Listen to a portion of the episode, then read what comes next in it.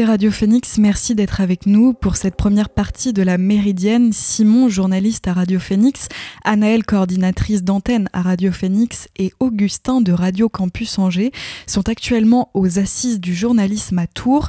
Hier, ils ont pu rencontrer Rémi Kenzo Pages, membre du CNJ CGT et co-auteur de l'enquête Briser le silence sur le racisme dans les rédactions, une enquête présentée par la SNJ CGT en avant-première. Je vous propose d'écouter cette interview et nous on se retrouve juste après. Alors nous sommes mardi 28 mars et nous nous trouvons euh, à l'AMAM à Tours pour la 16e édition des Assises du journalisme. Tout à l'heure sera présentée une enquête sur euh, le racisme dans les rédactions par le SNJ, le syndicat national des journalistes et la CGT, donc la CGT des journalistes, dont est membre Rémi Kenzo qui est avec nous. Bonjour Rémi. Salut. Alors déjà quelques mots sur le syndicat que tu représentes euh, aujourd'hui. Alors le SNJ CGT, euh, on est euh, le syndicat CGT des journalistes et, c'est nous qui avons du coup sorti le rapport sur le racisme dans les médias. Mm. Et voilà, on est un syndicat membre de la CGT. Et donc ce rapport aujourd'hui, il, contient quoi? Qu'est-ce qui va être révélé entre guillemets? Alors en gros, le, le, sujet c'est la question du racisme dans les médias parce que nous on est parti d'un fait, d'un constat, c'est qu'on euh, a un certain nombre de journalistes euh, racisés, euh, victimes de racisme dans nos rédactions respectives. En général, on est aussi très isolé dans ces rédactions.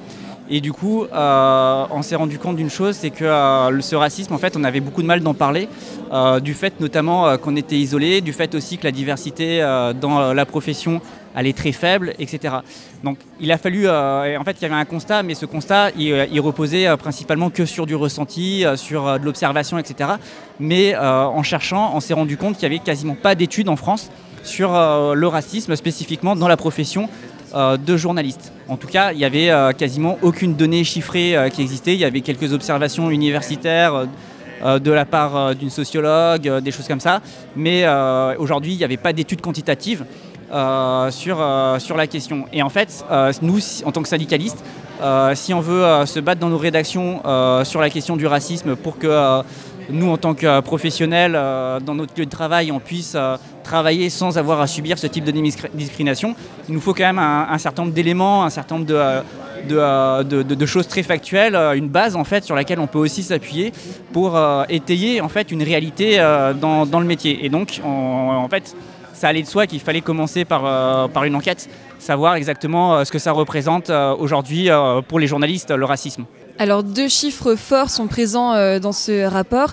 Un journaliste sur deux est témoin de racisme dans les rédactions et un journaliste sur quatre se dit déjà avoir été victime de racisme dans les rédactions. Auprès de combien de personnes vous avez, vous avez fait le sondage? Alors, le, en fait, le sondage, il est parti d'un questionnaire qu'on a rendu public au sein de la profession. Euh, on aurait aimé qu'il y ait plus de contributions, euh, mais, euh, mais on s'est rendu compte que c'était quand même très, difficile. Alors, on a eu 175 contributions à ce questionnaire et on a décidé de partir sur la base de 167 contributions parce qu'on en a éliminé certaines qui nous semblaient incohérentes. sur la base du troll, quoi, en gros, dans, dans, certaines des réponses. Du coup, c'est vrai que dans une profession euh, où il y a beaucoup plus que 167 euh, journalistes, euh, on s'est posé énormément de questions. Comment ça se fait qu'on n'arrivait pas forcément à rendre désirable le fait de répondre à ce type d'enquête? Ça, ça, pose énormément de questions, sachant que l'enquête, elle était, le, questionnaire, il était il était diffusé à l'ensemble de la profession, donc euh, qu'on soit victime ou pas de racisme. Sachant qu'en France, de toute façon, on n'a pas le droit de faire de quota ethnique. Donc euh, on n'a pas le droit de euh, cibler en fonction de nos origines ou de notre couleur de peau, etc., ou nos religions, des, journalistes dans le cadre d'une enquête. Mais euh, c'est vrai que nous, ça nous, pose énormément de questions. Donc c'est sur la base euh, euh, de, ce panel-là.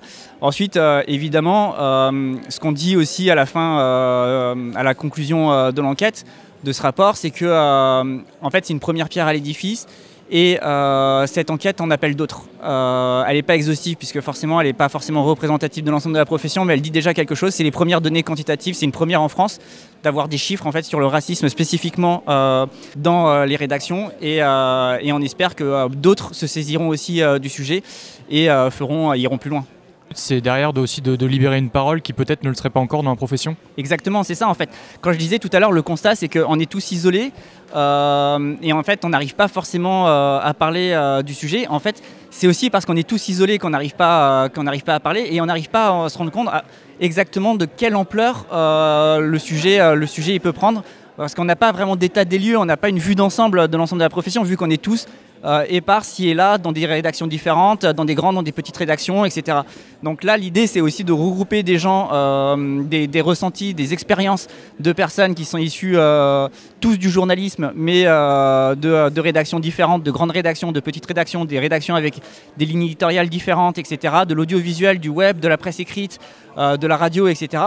Euh, et, de, montrer, euh, de montrer aussi, euh, de mettre en exergue le fait que ces personnes-là ont des, expériences similaires, qui est celle en fait des discriminations qu'ils vivent et, que, et qui ne sont pas seules aussi, et qu'en fait on peut aussi les regrouper. Mais en fait, le problème, c'est que quand on est isolé dans une rédaction, parce que la plupart des journalistes racisés, on est isolé dans nos rédactions, quand on est isolé dans une rédaction, en fait, si on veut s'organiser entre personnes racisées, bah, c'est compliqué quand on est tout seul. Mais en fait, là, ce qu'on veut montrer, c'est qu'on n'est pas tout seul. On est certes euh, tout seul euh, sur notre lieu de travail, mais dans l'ensemble de la profession, on est vraiment nombreux. On est de plus en plus nombreux, euh, les journalistes. Les journalistes victimes de racisme à, travailler, puisque quand même la profession elle s'est ouverte par rapport à ces dernières années. Il y a un certain nombre de dispositifs qui permettent l'accès à l'emploi dans, dans, les médias, mais c'est encore insuffisant. Euh, et, ceux qui y rentrent, qui parviennent à forcer la porte, malheureusement, encore aujourd'hui, on le voit avec cette étude, subissent encore des discriminations fortes. Oui, je voulais euh, savoir, parce que tu soulignes le fait que c'est la première enquête euh, d'envergure intramédia, quoi, une enquête sur des journalistes. Pourquoi est-ce que c'est la première? Est-ce que les journalistes ont du mal à... C'est un sujet tabou dans les rédactions? Pourquoi c'est que la première en 2023 alors l'enquête, elle s'appelle Briser le silence dans, les, dans les rédactions. Euh, alors pourquoi c'est une première? C'est difficile de répondre parce que je ne peux pas parler euh, pour ceux qui me précèdent, mais euh, c'est un constat qu'on a fait en fait. Y a, ça a été très peu un sujet en France. Alors ensuite c'est devenu de plus en plus un sujet pour deux raisons. La première c'est aussi parce qu'on a vu que le sujet euh, a, été, a commencé à prendre euh, à l'étranger. Il y a des journalistes, notamment aux États-Unis, avec le mouvement Black Lives Matter, qui ont commencé à parler de la question euh, de la répartition raciale du travail journalistique. et ça, c'est des choses aussi qui ont commencé à inspirer et qui sont arrivées ensuite en France. donc ça, c'est la première chose. La deuxième chose, c'est que les personnes victimes de racisme dans la profession, elles étaient peut-être moins nombreuses dans le passé et qui a des dispositifs, euh, par exemple euh, la chance, euh, des choses comme ça, qui permettent aussi à des, journalistes issus de milieux populaires. Et on sait que les personnes victimes de racisme, en fait, elles sont majoritairement dans ces milieux issus de, des sphères populaires. Bah, d'accéder d'accéder à l'emploi dans la profession. Donc voilà, on peut se dire aussi qu'aujourd'hui, il y a plus de journalistes racisés dans les rédactions, et donc forcément, ça devient plus un sujet. Et puis ça, ça, ça, rappelle aussi un peu le, la Ligue du LOL, qui avait été aussi un pavé dans la mare euh, fin 2018 ou début 2019 euh, qui euh, dénonçait justement le sexisme aussi dans les rédactions alors qu'on a tendance à, enfin du moins dans l'imaginaire collectif, les rédactions c'est un milieu du moins ouvert d'esprit et en fait tout ce qui est, tout ce qu'on dénonce en société ça se retrouve aussi dans, les, dans le milieu journalistique au sein des rédactions. Alors justement, nous, on en parle beaucoup de la Ligue du LOL parce que la Ligue du LOL, on, le dit dans notre analyse, a mis en évidence la question du sexisme. Mais en fait, euh, ça, a été euh, beaucoup moins évoqué, mais ça a aussi mis en évidence la question euh, du racisme. Par exemple, il y a eu des cas qui ont été révélés suite à la Ligue du LOL. Il y a un cas, par exemple, au Huffington Post, en France, où une journaliste d'origine est-asiatique était systématiquement désignée dans les conversations d'équipe Telegram par un, emoji Kim Jong-un maquillé ça, c'est un, fait qui est, sorti suite à la Ligue du LOL. Et en fait, la Ligue du LOL, elle met, euh, ce qu'elle met en avant, c'est pas seulement euh, la question du sexisme et du racisme, c'est plus systémique, d'un point de vue plus systémique, en fait, la question de la reproduction sociale dans la profession, euh, la question de l'entre-soi, la question de l'endogamie, et, parce qu'on est une, profession très, très resserrée sur elle-même, quoi, très, très recroquevillée, qui laisse peu de place aux autres et euh, qui donc laisse peu de place à la question de la diversité et à des profils différents. Et, euh, du coup, euh, bah, on subit les minorités, par exemple les minorités de genre, les minorités raciales, etc. Si on, si, on, a des orientations sexuelles différentes, si on est une femme, si on est, si on est noir, si on est d'origine asiatique, etc. Bon, en fait, on n'est pas forcément les bienvenus. Ça aussi, c'est quelque chose que, que vraiment a montré les Ligues du LOL. Cet entre-soi, est-ce qu'il n'est pas déjà, euh, est-ce qu'il pas déjà entretenu avec euh, l'arrivée dans les écoles de journalisme, qui est encore, dont l'accès est encore difficile aux personnes racisées euh, et aux minorités de genre en général? Ouais, ouais, bah, exactement. En fait, alors j'ai dit qu'il n'y avait pas grand-chose en France. mais il y a, quand même la CNCDH, qui est la Commission nationale consultative des droits de l'homme, qui, sort un rapport tous les ans et il y a un petit volet média. Euh, bon, c'est un petit volet, mais euh, dans ce petit volet, nous, on a repéré quand même que ça parle beaucoup. Euh, il y a, une, grosse proportion de ce petit volet est dédiée aux écoles de journalisme, parce que la CNCDH, eux, ils ont repéré quand même des, gros phénomènes de, sélection et de reproduction sociale justement dans ces écoles de journalisme. En fait, le problème, il vient aussi de là. C'est-à-dire que, en fait, l'accès, l'accès à la profession, il est hyper compliqué et il est d'autant plus compliqué quand on n'a pas de réseau.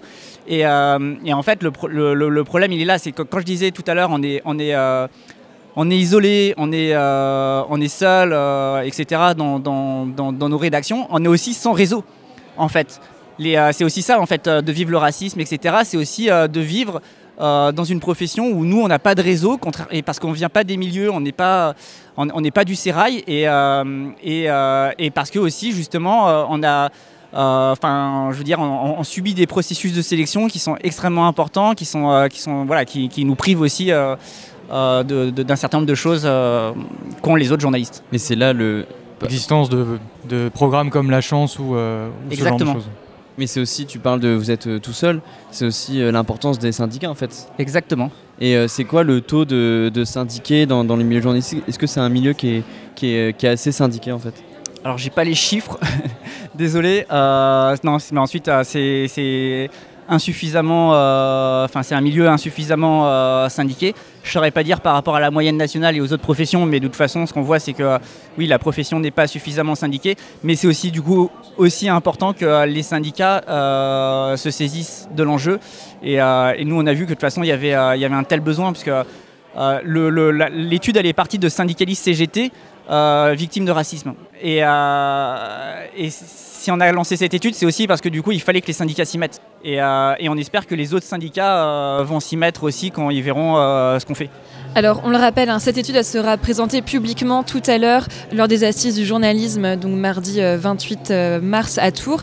elle sort à un bon moment, à un moment qui n'est pas anodin, puisqu'il y a une semaine, s'est créée l'association des journalistes antiracistes et racisés en France. Et ça a été accompagné d'une tribune publiée le 20 mars dans Libération. Est-ce que tu peux en parler de cette association, l'AJAR?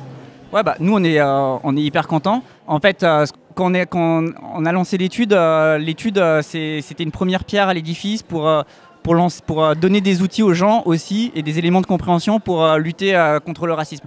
Alors, si d'autres se mettent et s'organisent et font le même constat que nous, parce qu'en fait, là, en l'occurrence, c'est uniquement des personnes qui sont victimes de racisme dans le métier qui s'organisent et qui rompent justement l'isolement euh, euh, qu'on pointe du doigt, si, euh, si eux ils s'organisent et si on s'organise, parce qu'en plus, comme beaucoup de gens à la CGT, je suis également membre d'Ajar, bah en fait c'est qu'un plus. Et je veux dire, si on peut travailler avec syndicats, associations et différentes structures dans la profession ensemble pour, pour, faire reculer, c'est déjà une première bataille de gagner. Quoi. Eh bien, merci beaucoup Rémi Kenzo. Merci à vous. Vous écoutez La Méridienne sur Radio Phoenix. Merci encore à Anaël, Simon et Augustin d'avoir mené cette interview et merci également à leur invité Rémi Kenzo. Pour la deuxième partie de cette émission, je vous propose de revenir sur l'actualité science et tech des derniers jours, mais pour le moment, je vous laisse avec Ateba et son titre Danse. À tout de suite sur Radio Phoenix.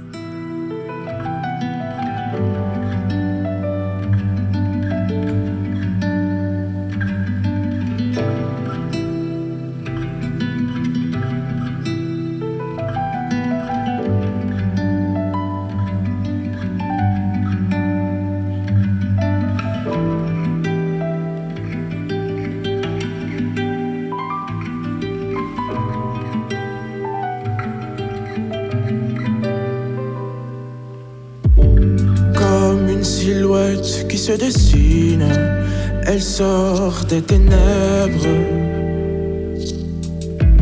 Comme un visage que je devine,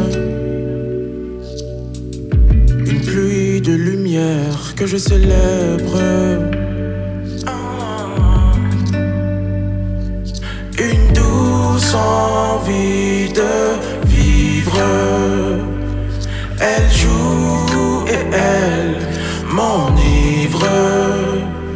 J'avoue que j'ai envie de lui dire qu'elle sentille. Car elle danse, son sourire étincelle dans le noir.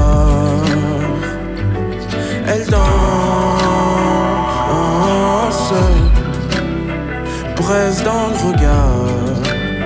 Au fond de moi, tout s'embrase. Je reste figé, par une telle grâce. Les yeux rivés, et le temps passe, la tête dans les nuages. Je m'imagine que l'on se prélasse. Mais,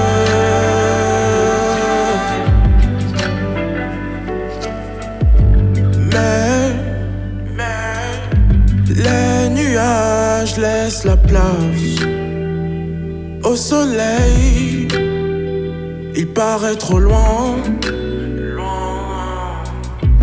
mais toujours ses rayons m'atteignent.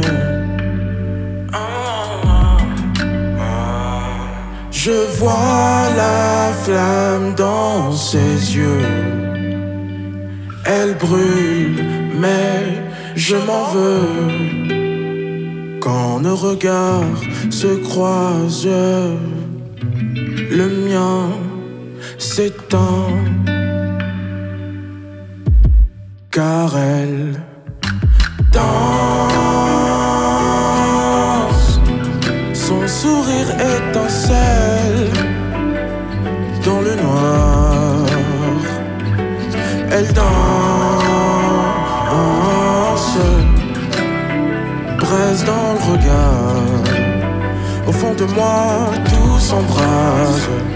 Je reste figé, par une telle grâce.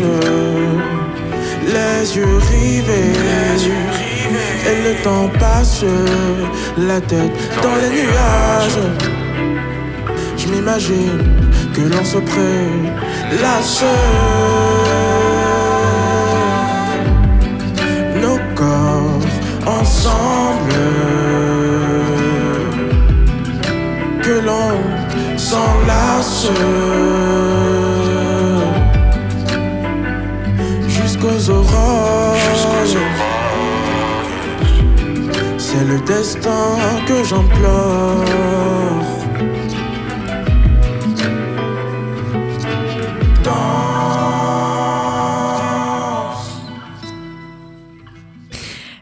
Radio Phoenix, à l'instant vous venez d'entendre le titre Danse d'Ateba. On passe à l'actu Science et Tech.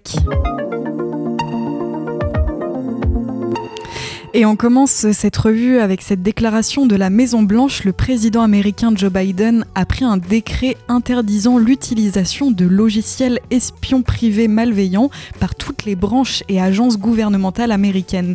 Le texte interdit les logiciels qui posent des risques importants de sécurité pour les États-Unis ou des risques importants de détournement par un gouvernement étranger dans le but de violer les droits de l'homme selon un communiqué de l'exécutif américain. Les logiciels espions sont des outils de surveillance sophistiqués qui permettent d'accéder à distance à des appareils électroniques, en particulier des téléphones intelligents à l'insu de leurs usagers. Sans être une, interdic- une interdiction totale, cette décision limite les possibilités des agences de sécurité qui voudraient surveiller les téléphones de suspects à l'aide de logiciels comme Predator ou Pegasus qui permettent d'aspirer très discrètement le contenu d'un téléphone.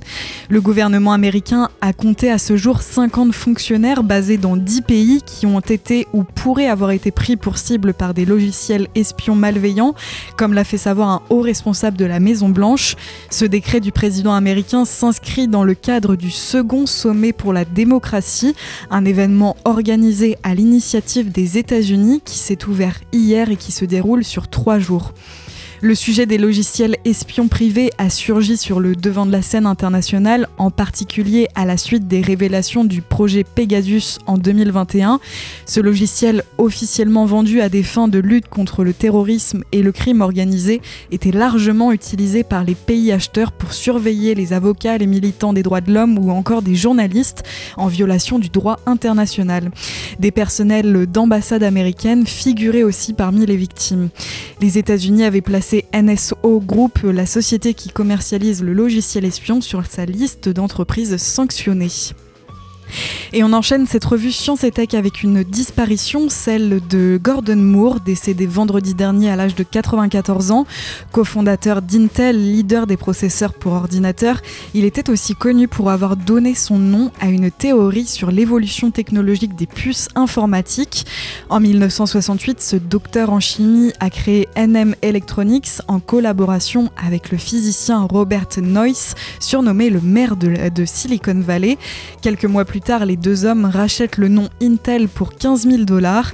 En 1971, Intel commercialise le premier microprocesseur, l'équivalent d'un ordinateur sur une puce, un processeur programmable qui contient plusieurs milliers de transistors, une révolution. Intel est aujourd'hui le plus important fabricant de semi-conducteurs aux États-Unis et le troisième dans le monde par le chiffre d'affaires, derrière le sud-coréen Samsung et le taïwanais TSMC. Une autre disparition à l'actualité, celle de l'astronaute Jean-Jacques Favier, sixième français à être allé dans l'espace lors d'un vol à bord de la navette américaine Columbia. Il est décédé à l'âge de 73 ans, a annoncé vendredi le Centre national d'études spatiales. Il a passé 16 jours, 21 heures et 48 minutes en orbite du 20 juin, au 7 juillet 1996, euh, soit 14 ans après Jean-Loup Chrétien, le premier français à avoir volé dans l'espace à bord d'un vaisseau russe Soyuz. Durant sa mission, Jean-Jacques Favier a été responsable de plus de 30, 30 expériences de physique en microgravité. Après sa carrière d'astronaute, il s'était engagé dans l'éducation et la recherche en collaborant euh, notamment à un projet du CNES de préparation d'une future base lunaire ou martienne. Direction l'Égypte maintenant, où plus de 2000 têtes de béliers momifiés ont été découvertes dans le temple de Ramsès II dimanche dernier. Des momies de brebis, mais aussi de chiens ou de chèvres, ont également été exhumées par une équipe d'archéologues américains de l'Université de New York sur le site d'Abydos, dans le sud de l'Égypte. Selon les chercheurs, ces têtes de bélier sont des offrandes indiquant un culte à Ramsès II célébré mille ans après sa mort. En plus des restes d'animaux l'équipe a découvert les restes d'un palais au mur d'environ 5 mètres d'épaisseur datant de la 6e dynastie, ainsi que plusieurs statues, des papyrus, des restes d'arbres anciens, des vêtements en cuir et des chaussures. Vous écoutez La Méridienne sur Radio Phoenix. Je vous propose pour terminer cette émission de faire le point sur l'actualité à l'international. En Équateur, une coulée de boue provoquée par de fortes pluies a enseveli plusieurs dizaines de maisons à Alosi, dans le sud du pays, dans la nuit de dimanche à lundi. Selon le dernier bilan publié hier par les autorités, le glissement de terrain a fait 11 morts et 67 disparus. Les secouristes sont toujours mobilisés pour retrouver des victimes. Dans la zone sinistrée, 600 maisons ont pu être évacuées.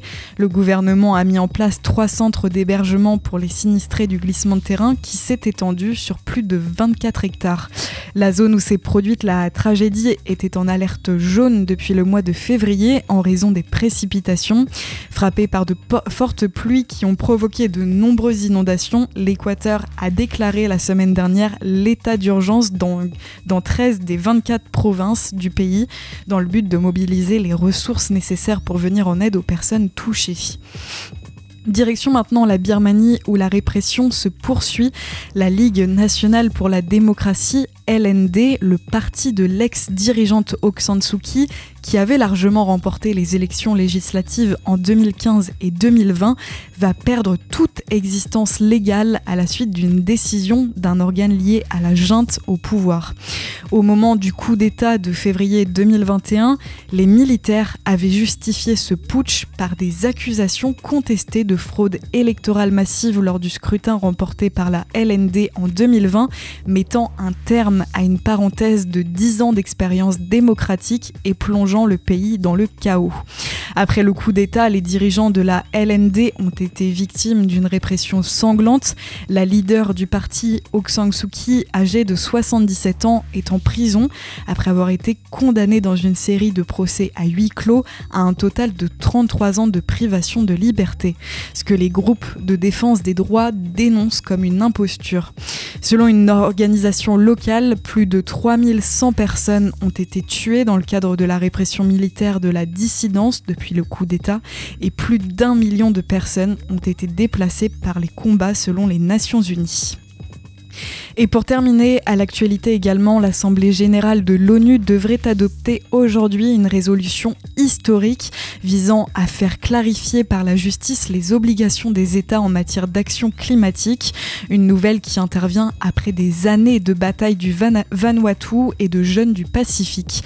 L'Assemblée générale devrait ainsi demander l'avis de la Cour internationale de justice sur le rôle des États dans la lutte contre le réchauffement climatique, alors que les engagements nationaux des États à réduire les émissions de gaz à effet de serre dans le cadre de l'accord de Paris ne sont pas contraignants. La résolution examinée aujourd'hui fait, référence à d'autres instruments comme la Déclaration universelle des droits de l'homme ou la Convention des Nations unies sur le droit de la mer. Le gouvernement du Vanuatu avait lancé cette initiative historique en 2021 après une campagne initiée par des étudiants d'université des, des Fidji deux ans plus tôt. Et il y a une les experts climat de l'ONU ont averti que le réchauffement devrait atteindre dès 2030-2035 le seuil de plus 1,5 degré par rapport à l'ère pré-industrielle. Un rappel brutal de l'urgence à agir radicalement durant cette décennie pour assurer un futur viable à l'humanité. La Méridienne, c'est terminé pour aujourd'hui. Merci d'avoir suivi cette émission. On se retrouve demain à la même heure. D'ici là, vous retrouverez Maxime pour l'actualité culturelle à 18h dans la belle antenne. Bon après-midi sur l'antenne de Radio Phoenix et à demain.